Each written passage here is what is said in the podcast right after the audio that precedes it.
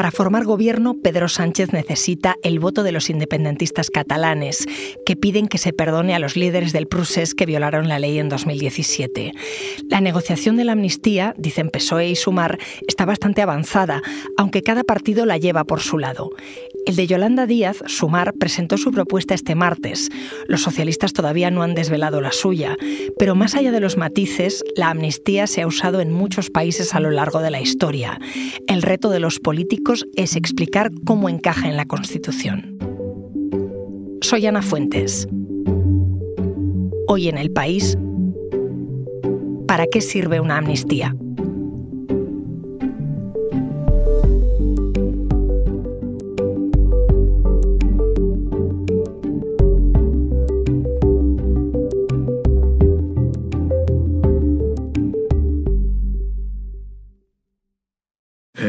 Ustedes me conocen, las conversaciones pueden ser discretas, pero los acuerdos son transparentes.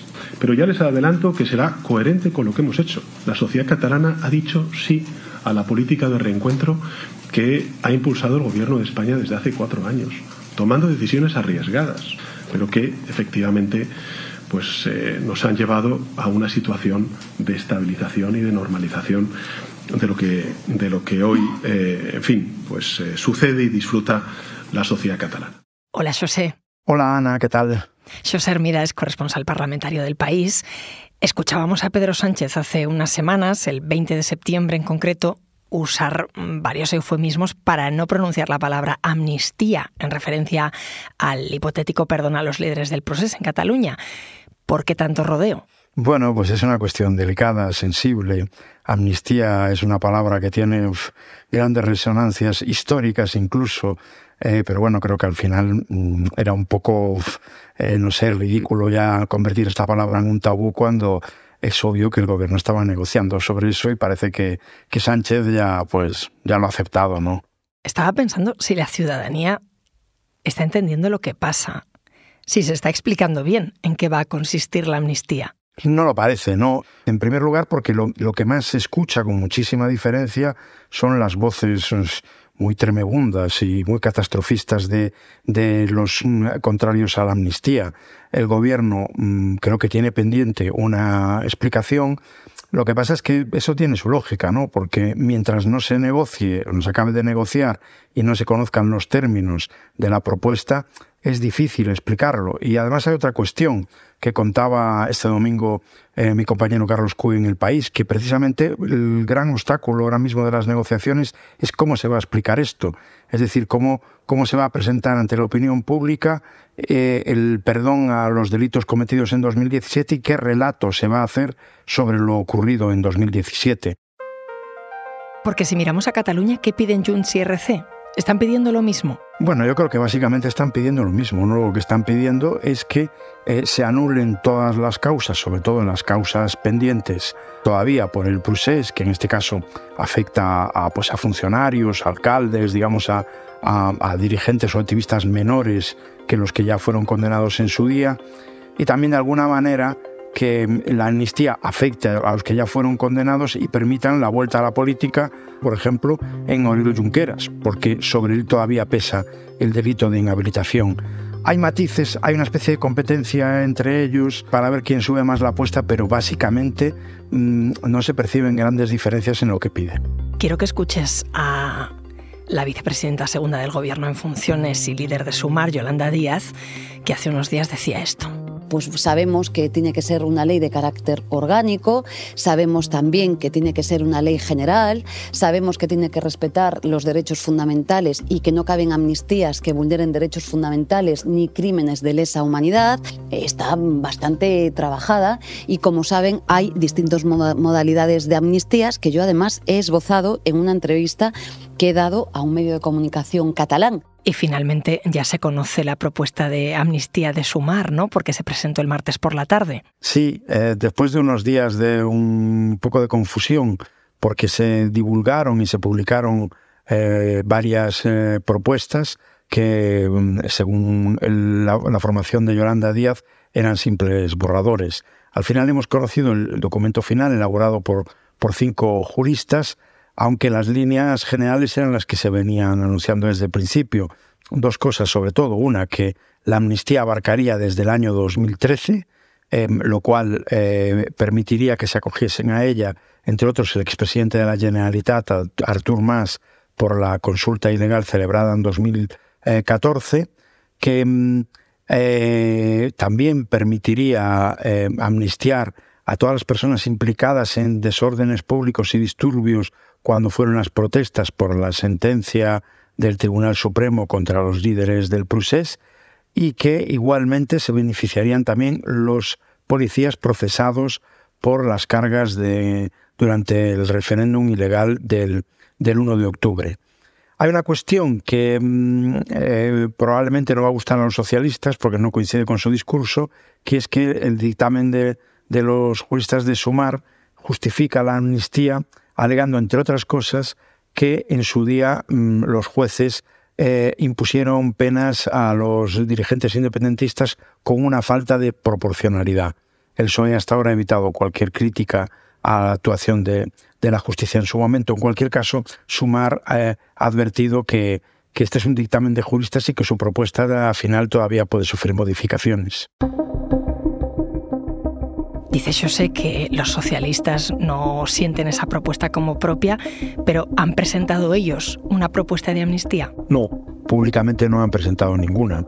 Lo que están haciendo es intercambiando documentos con, con las formaciones independentistas catalanas. Y suponemos que, obviamente, los socialistas ahí presentarán eh, pues, sus propios documentos, pero en público no lo han hecho y mm, tiene toda la pinta de que, de que no lo van a hacer para preservar eh, la discreción total que se han impuesto en las negociaciones. Ahora me sigues contando, José. Enseguida volvemos.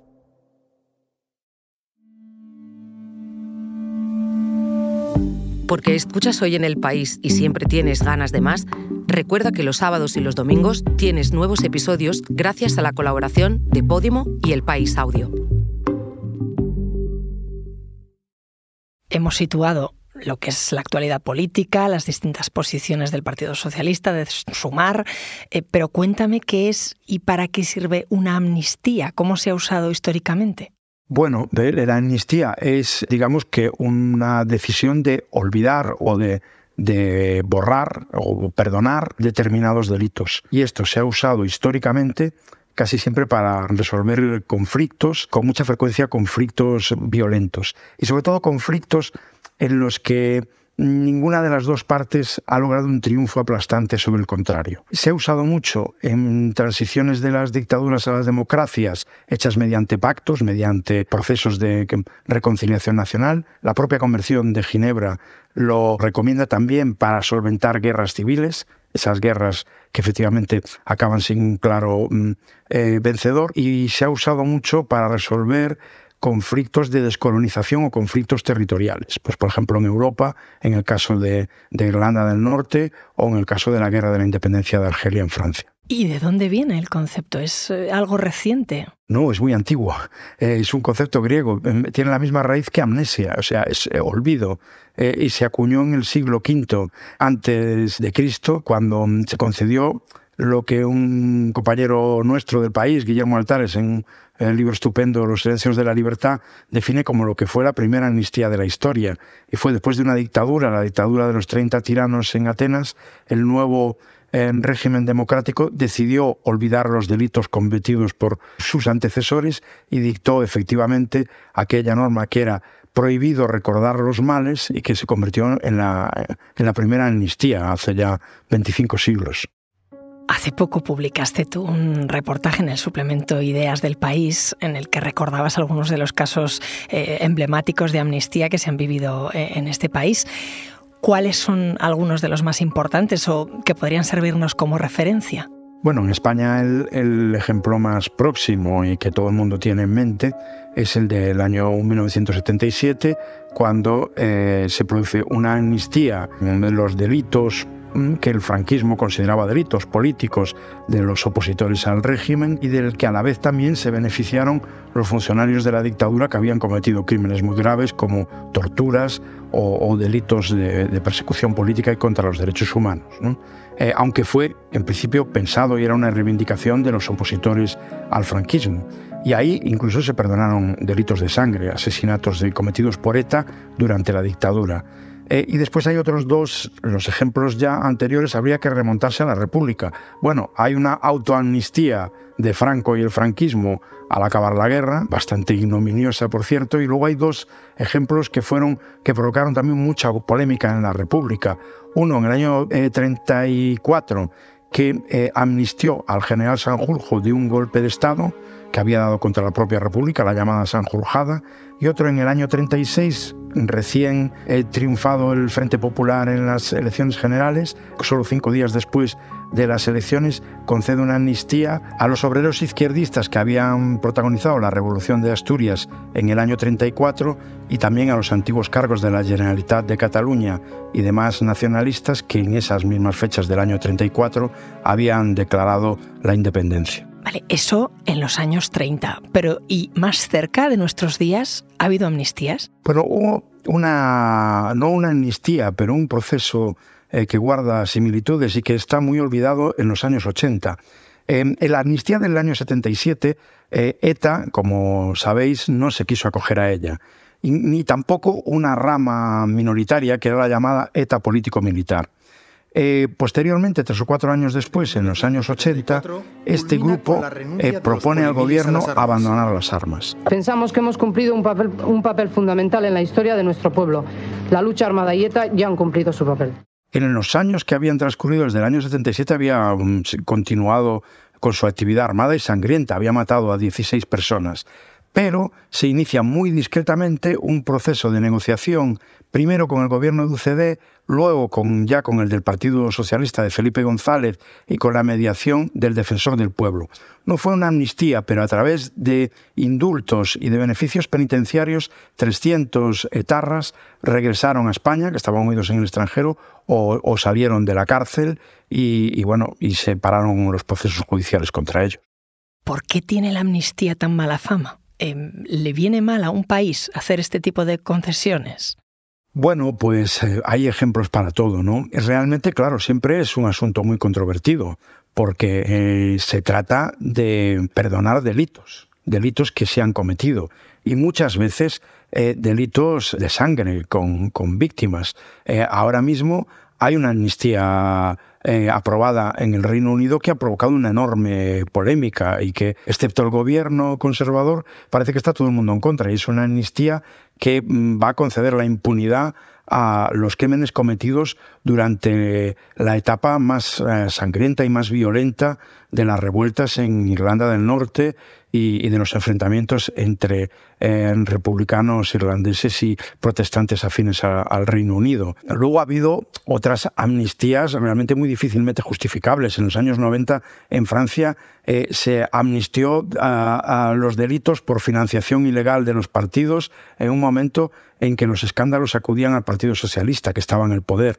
Es decir, siempre son medidas controvertidas, eh, luego con independencia de los resultados, porque luego muchas veces pues sí contribuyen a la reconciliación nacional, pero es verdad que eh, normalmente eh, pues quedan heridas abiertas. Incluso la amnistía del 77 en España contó con un gran consenso.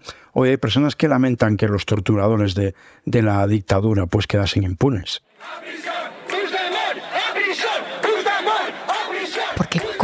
Importante es el contexto en el que se lleva a cabo una amnistía. El contexto es fundamental, es decir, yo creo que las cosas se entienden o, se repudian en función de los momentos históricos. ¿no? Esa especie de amnistía que contaba antes en los años 80 a ETA político-militar, que no llegó a ser eso, pero que fue un proceso de medidas de gracia parecidas, yo creo que sería impensable hoy. En aquel momento se hizo eh, eh, con el acuerdo de todo el mundo y, la aprobación táctica de la oposición, eh, que era la entonces llamada Alianza Popular, ni más ni menos que con el exministro Manuel, franquista Manuel Fraga al frente.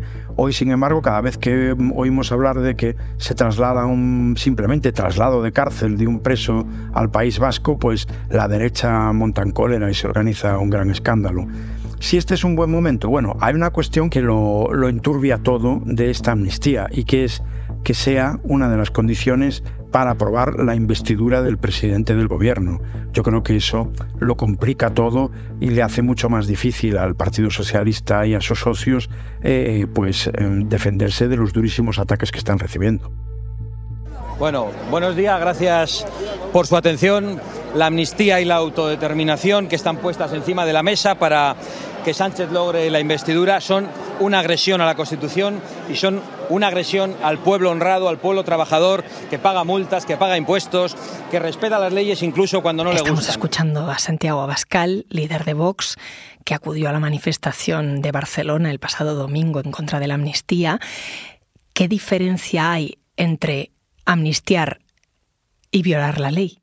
Bueno, yo creo que eh, em, hay una cosa que, em, como decía, las amnistías son muy controvertidas, hay argumentos a favor y en contra, siempre hay personas contrarias y esto entra dentro de la lógica. Lo que sí yo creo que no tiene ningún sentido es decir que la eh, amnistía eh, como se está oyendo estos días, cosas gruesísimas, de que se acabaría la democracia en España, de que se acabaría la Constitución. No, la amnistía no, no quiere decir que se apruebe lo que, lo que se hizo en su momento, los delitos que se cometieron en ese momento.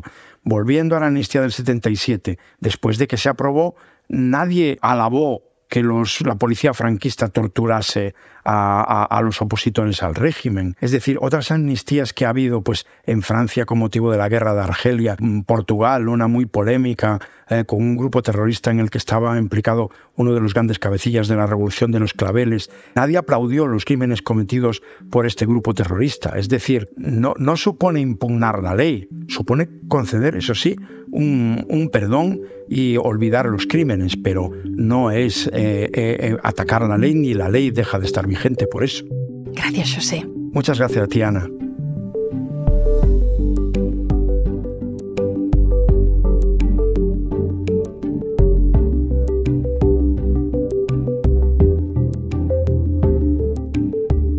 Este episodio lo han realizado Jimena Marcos y Javier Machicado.